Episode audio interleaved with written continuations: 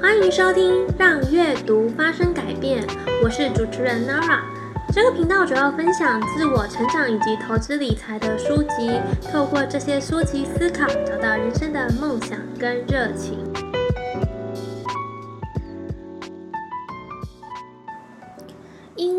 情的关系，有蛮多人都开始在家上班，开启远距工作，也认识到不一定要在办公室上班，工作本来就有很多不同的形态跟选择，只是以前我们都忽略了。今天想分享的书籍叫做《有一种工作叫生活》。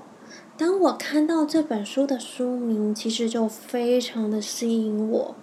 那会对这个书名这么有感触的原因，是因为我也超级无敌认同这个概念。对我来说，工作不只是温饱，应该要热在其中，从中得到成就感、自我成长跟帮助他人。过去几年呢，一直都在想，我未来想要成为怎么样的人？我想过着怎么样的生活？现在的生活是我想要的吗？很多个夜晚跟很多个周末。我都将自己关在房间里，然后不回家，推掉朋友的饭局，因为我想要思考我的人生。那家人跟朋友们，他们其实也都会戏谑的跟我说：“哦，你这一拜又要思考人生，所以不回家。”然后，对，没错，这段旅程呢，无疑非常的孤独跟彷徨，因为你不晓得这个决定是否是最好的决定。会不会走弯了路，然后走错很多路，浪费了很多时间？但是套一句作者说的话，成为自我这件事情，也许永远都会在恐惧与热情之间摆荡。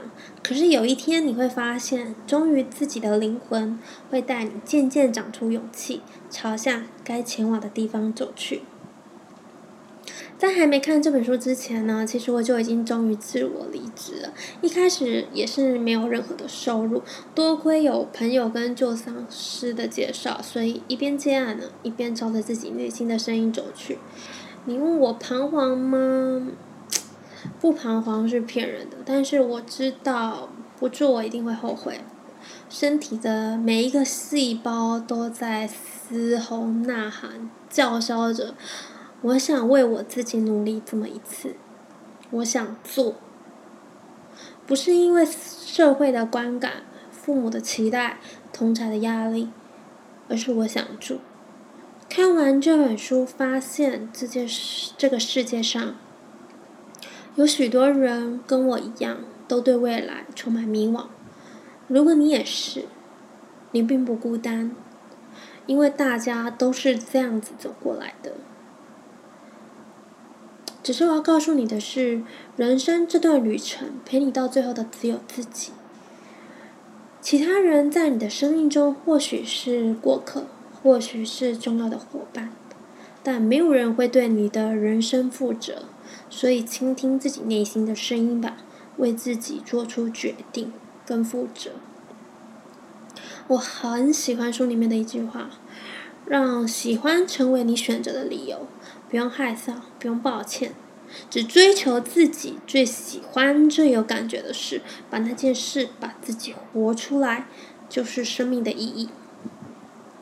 作者呢叫做曾燕晶，他的笔名是 Amazing，那底下的故事我都用 Amazing 称呼作者。一开始，Amazing 在非政府组织中推广国际志工，并担任领队，就是我们常常会看到的国际志工。然后他们会出去两个礼拜，然后帮助当地的人民解决困难，或者是为他们带来改变。国际志工这个工作呢，是他大学时期最想做的梦幻工作，因为不仅可以帮助他人，还可以出国深度生活，跟各个不同国家的人交流。但即使是这样有意义的工作，过多的琐事、过长的工时，因为海外出团几乎二十四小时都在工作嘛，会有各种突发状况，例如团员发烧啊、水土不服。另外呢，这个工作呢也需要常常加班或者是假日办说明会，过重的人际包袱因为每半年就需要重新认识新的职工四十到一百位，以及是否自己真的有对当地带来帮助产生的质疑。短短两个礼拜能带来的改变终究还是有限，心累再加上质疑自己是否真的有带来改变跟帮助，让 Amazing 确信他想离开这份工作了。他跟上司提出，他半年后想要离开工作岗位，那把事情都交接，把团带好。所以呢，因为提了离职，他更努力的工作，因为他想要证明自己是一位好员工。像我也是这样，就是有一种想要证明自己能力的感觉。我并不是因为我能力不好，我想离职，而是因为我想要。可能走另外一条路，所以他非常拼命，比以前更加拼命。但是身体呢，却比他率先还要提出抗议。一个月内呢，他感冒了两次，接下来呢，牙龈红肿，其中脖子落枕，不管看了西医、中医、按摩、瑜伽，都没有办法缓解他的疼痛。就这样过了半年。他离职了，很神奇的是，离职后他睡了一觉，隔天醒来，他的落枕竟然神奇的好。这就叫嘴巴不说，但身体却很诚实的知道你的需求，你已经不行了。因为离职后没有了固定收入，作者就开始省吃俭用啊，然后开始反省自己，以前都把钱花到哪里去了。呃，买衣服、买化妆品、吃大餐，所以他这些钱花下去，他工作了这么久，大概有四年吧，他没只存下了十万块。他买了这些东西，他以为拥有了这些东西，自己呢就可以变得更帅气、更厉害、更漂亮。但是永远有新的广告告诉我们，你缺这样东西。你需要这个东西，你需要那个东西，你想要有好的生活，你就必须，比如说穿的光鲜亮丽啊，然后上餐馆。你想要拥有好生活，你就必须加倍的赚钱。所以我们就像在仓鼠在滚轮上不停的奔跑着，好像没有停下来的那个 moment。我们被资本主义。所绑架了，但大家有没有想过，成为理想中的自己，真的必须花大钱吗？我们真的必须穿上这件衣服，才代表这是我们理想生活吗？如果我们追求的是商品背后的意义，是否可以抛下商品，而是改成认真的生活，直接追求你的理想生活及充实的人生？减少自己的欲望跟开销，是否可以离开自己不喜欢的工作，活成自己要的样子？像现在非常流行斜杠这个概念，它已经是一种趋势。未来每个人不再只有一份工作，而是身兼数职，不是为了金钱，而是透过多重身份体验更丰富的人生，不再局限自己。你可以同时是作家、YouTuber、Podcaster、厨师。歌手，甚至是 bartender。再来呢，以下我用第一人称来叙述 amazing，因为接下来比较偏内心的剖析跟自省。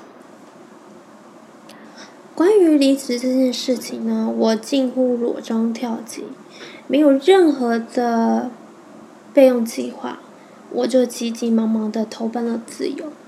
一开始每天都睡到饱。学习自己有兴趣的事情，跟朋友吃吃饭、聊聊天。但是当有人问起说：“哎，Amazing，那你之后要做什么啊？你已经在找下一份工作了吗？”我开始感到焦虑、烦躁。当别人都在高速前进的时候，我真的可以暂时的按下暂停吗？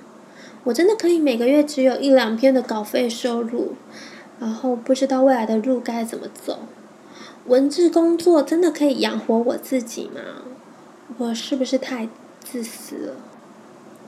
仗着有家人的后援，因为都住在家里，然后三餐是由妈妈供应，不去上班，这些自我怀疑不断的在我内心翻腾放大。就在某天晚上，焦虑整个吞噬了我。我打电话给妈妈，问道：“你会不会觉得我这样不去上班是一个很废的女儿？”一边哭一边战战兢兢等着妈妈的回应。结果妈妈说：“你是我的小孩，不管你怎么样，我都会爱你。可是重点是，不是我怎么看，而是你怎么看你自己。你有没有做到你想要的事情，成为你希望的人？”也是从那一刻起，我决定要专注的活出自我，那就是最好的样子，也是报答妈妈最好的方式。途中呢，当然有很多的撞墙期跟摸索期。那想知道的人呢，可以去看书。我这边就先提到这里。在 Amazing 离职前，其实就有发现自己非常非常喜欢写字。每当有深刻的感受需要转化为文字时，好像全世界都慢了下来，只有他跟文字本身。他曾经将他自己的失恋故事写成文字，投稿到《女人迷》。帮助跟鼓励了很多失恋的女性，但是那时候因为非常的不自信，那也因为有正职工作，所以写文章都是断断续续，没有认真经营。因为害怕认真经营，但是却失败，可能自己会觉得自己是不是不够好。离职后呢，他认识到自己真的。非常喜欢文字，想要成为文字工作者，所以开始每周固定更新。慢慢的，专栏人气直线上升。后来呢，也收到了来自其他网站的邀约，开始写电影评、书评推荐、生活评论、社会观点分析。在离职满一年后呢，Amazing 已经有五个固定更新的专栏。写的都是他所喜欢、他所关注的事情。当他越认真生活，越用力生活，他就会有更多的文字素材。他真的将生活活成他想要的样子，他喜欢的样子，不再被工作绑架。而且不仅收入达到跟以前一样，他还有更多的时间、更多的弹性。就跟吸引力法则一样，当你想要做某一件事情的时候，整个宇宙都会来帮助你。在这路上呢，也许会磕磕绊绊，但也会有很多贵人相助。我们不需要做大家认为对的事情，而是在人生这段旅途找到自己，成为自己想要成为的样子。另外呢，我想分享书里的另外一个故事。一语有花，一个每周配送鲜花的网络商店。创办人是一对小情侣，小易跟博伟。小易呢是一个爱花的女孩，她从小呢就会跟着妈妈换土、栽种植物。然后她的专长是使用者体验设计，专门优化用户的体验。曾经呢，中国电商开出百万年薪的邀请，邀请她去工作。但是小易拒绝了，因为她想象着未来的模样。一个是他坐在办公室跟一堆城市数据为伍，一个呢是坐在充满植物跟花的世界，选花、挑花、绑花的模样。或者呢，明显更让他怦然心动。所以这是一语有花创办的故事。我觉得这是一个很好评断这份工作是否适合你，一个很棒的方式。因为只有怦然心动，才能甘之如饴，才能不断的追求更好、跟进步。如果大家没有一个很强烈的喜欢呢，我们也可以换一种方式，问自己讨不讨厌。因为喜不喜欢有时候很模糊，但是讨不讨厌一定可以很强烈的感受到，这是你未来十年。二十年想要的生活吗？再讲一句书里我很喜欢的一句话，我告诉你，这本书到处都是金句，有一点说不完。我们没有任何一个人拥有时间，我们拥有的是命。花时间在哪，就是把命放在了哪里。书里呢，有一位作者的高中同学，成绩总是名列前茅，可以轻松考到法律或是财经，俗称的文主第一志愿。但最后，他却选择法文系。在社会的正常观念下，总是会以未来的出路或薪水作为是否是一个好科系的准则，所以大家都非常的惊讶，怎么会选择法文系啊？然而，他很帅的回应：“人生这么长，花四年学我喜欢的东西，应该很合理吧？”是啊。做不喜欢的事情才是浪费生命。我们不要再只是眼巴巴的望着退休，数着日子，每天像行尸走肉一样，而是找到或是创造一份喜欢的工作，而且别人也愿意付你钱，帮助别人，帮助自己。从来都没有最对最好的决定，只有最适合你的决定。今天这本书就分享到这里，欢迎你分享你理想中的生活是什么模样。如果喜欢我的分享，记得按下订阅。我们下次见，拜拜。